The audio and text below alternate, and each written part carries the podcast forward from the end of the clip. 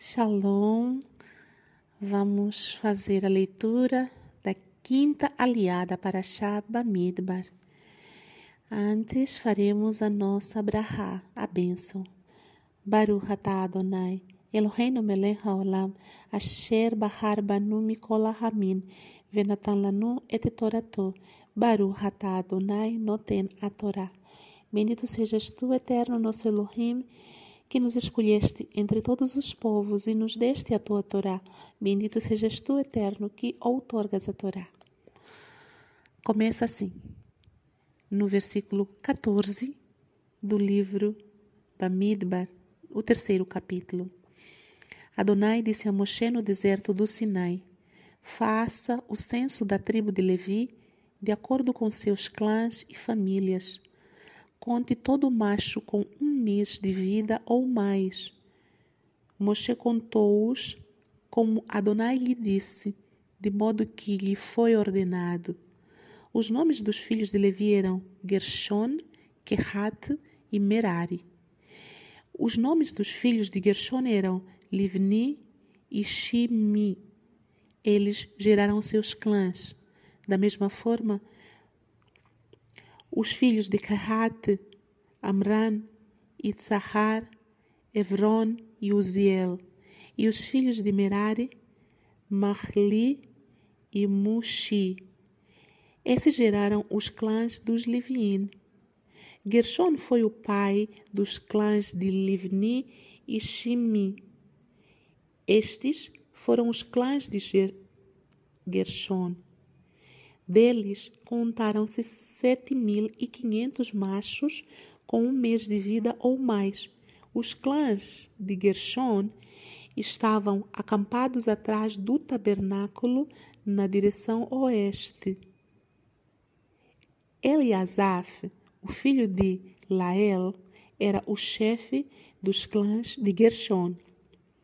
Além da tenda do encontro, os descendentes de Gershon estavam encarregados do seguinte: do próprio tabernáculo, das coberturas externa e interna, da cortina da entrada da tenda do encontro, das cortinas em torno do pátio, da cortina da entrada do pátio em volta do tabernáculo e do altar, de todos os artefatos das cordas desses itens e de sua armação.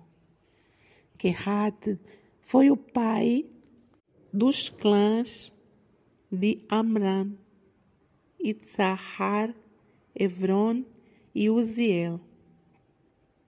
Estes foram os clãs de Kehat. Deles contaram-se oito mil e seiscentos machos, com um mês de vida ou mais eles foram encarregados do lugar sagrado. Os clãs de Kehat estavam acampados perto do tabernáculo, na direção sul. Elitzafan, o filho de Uziel, era o chefe dos clãs de Kehat. Eles eram responsáveis pela arca, mesa, menorá pelos altares, utensílios usados pelos Kohanim, quando servem no lugar sagrado, pela cortina e por todas as coisas relacionadas com sua manutenção. Elazar, o filho de Aharon, o Kohen, era o primeiro entre os chefes dos Livim e supervisionava os encarregados do lugar sagrado. Merari foi o pai dos clãs de Mahli e Mushi. Estes foram os clãs de Merari. Deles contaram-se seis mil e duzentos machos com um mês de vida ou mais. Tsuriel, o filho de Avihail, era o chefe dos clãs de Merari. Eles estavam acampados perto do tabernáculo, na direção norte. Aos clãs de Merari foi atribuída a responsabilidade pelas armações do tabernáculo, com suas barras transversais, colunas, encaixes e peças e sua manutenção. Também as colunas do pátio ao redor, com seus encaixes, prendedores e cordas. Os acampados diante do tabernáculo a leste, diante da tenda do encontro em direção ao nascer do sol, eram Moshe, Aharon e seus filhos, encarregados do lugar sagrado. Eles tinham a responsabilidade de cuidar dos, dos interesses do povo de Israel. E qualquer outra pessoa que tentasse realizar essa tarefa era executada. O número total de Livim contados por Moshe e Aharon, de acordo com seus clãs, todos os machos com um mês de vida ou mais eram de 22 mil. Amém. A bênção posterior.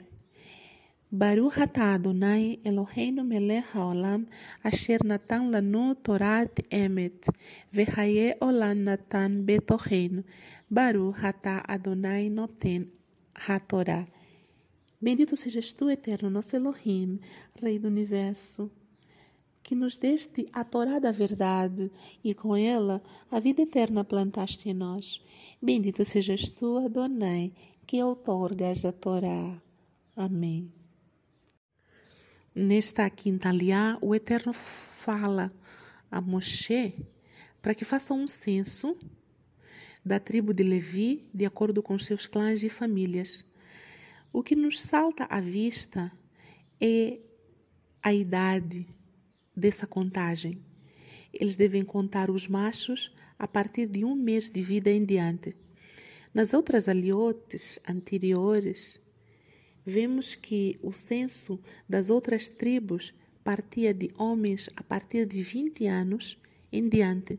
Mas aqui, para a tribo de Levi, por ser uma tribo consagrada, especialmente sagrada para o serviço da tenda do encontro, a contagem deve ser iniciada mais cedo, com os meninos com um mês de vida apenas para cima. Isso nos mostra a diferença entre aqueles que estão mais próximos do Eterno, servindo no tabernáculo, e os que estão ao redor ou seja, quanto mais próximos nós desejarmos estar da presença do Eterno, mais cedo e mais rigorosa deve ser a nossa santificação. Vemos aqui que até bebês de um mês de vida deveriam ser contados, ou seja, separados para o serviço da tenda do encontro eles deviam eles estar preparados, ou seja, contados desde a tenra idade. E outra coisa que chama a atenção, a nossa vista, nesta aliá, é que os descendentes de Aharon eram colocados, organizados através dos seus clãs para servir especificamente com uma única tarefa. Alguns eram encarregados de transportar a tenda, as cortinas e to todos os utensílios relacionados com a montagem. Outros eram encarregados de transportar a arca sagrada, a menorá, os altares, os utensílios usados pelos Kohanim. Então, havia uma organização, de modo que cada um sabia qual era o seu dever, o que devia carregar para transportar. Mostra-nos também que no reino do Eterno, com as coisas sagradas, devemos ter organização e disciplina, devemos ter reverência. Cada coisa tem que estar no seu lugar, no seu tempo. Não devemos fazer eh, de qualquer forma, pois o Eterno é sagrado, totalmente sagrado, e ele exige uma organização. E todos eles os Livin e os Kohanim, eles tinham uma direção certa onde acampar. Uns ficavam a norte, outros ficavam ao sul, outros ao oeste, e outros, como Moshe, Aharon e os filhos deles, ficavam a leste, para que eles servissem os interesses do povo de Israel. E nenhuma outra pessoa poderia realizar a tarefa deles. Se assim fizesse, quisesse usurpar o lugar de Aharon, Moshe e os Kohanim, essa pessoa deveria ser executada, mostrando assim também mais uma forma de organização do Eterno. Cada um tem o seu papel no reino. Sabemos que somos povo do Elohim, somos membros do corpo de Machia e cada membro tem a sua determinada função. A função dos olhos é diferente da função dos pés, por exemplo, diferente da função dos ouvidos. Nenhum ouvido pode querer fazer a função do olho ou a função da mão. Cada um deve ser responsável pela sua própria atividade e ninguém deve querer usurpar o lugar do outro.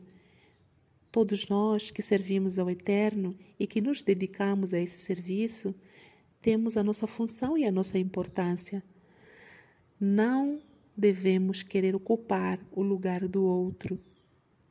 Isso elimina qualquer tipo de inveja que possa surgir, porque o olho não deve invejar a função da perna, por exemplo, no corpo mas cada um dos membros é importante para a realização da obra do Eterno. Que sejamos todos edificados com essa palavra, que possamos aprender através desta organização que o Eterno dá a Moshe, que a nossa vida também, o nosso serviço, deve ser organizado perante os olhos do Eterno. Louvado seja o seu nome bendito é para todos sempre. Amém.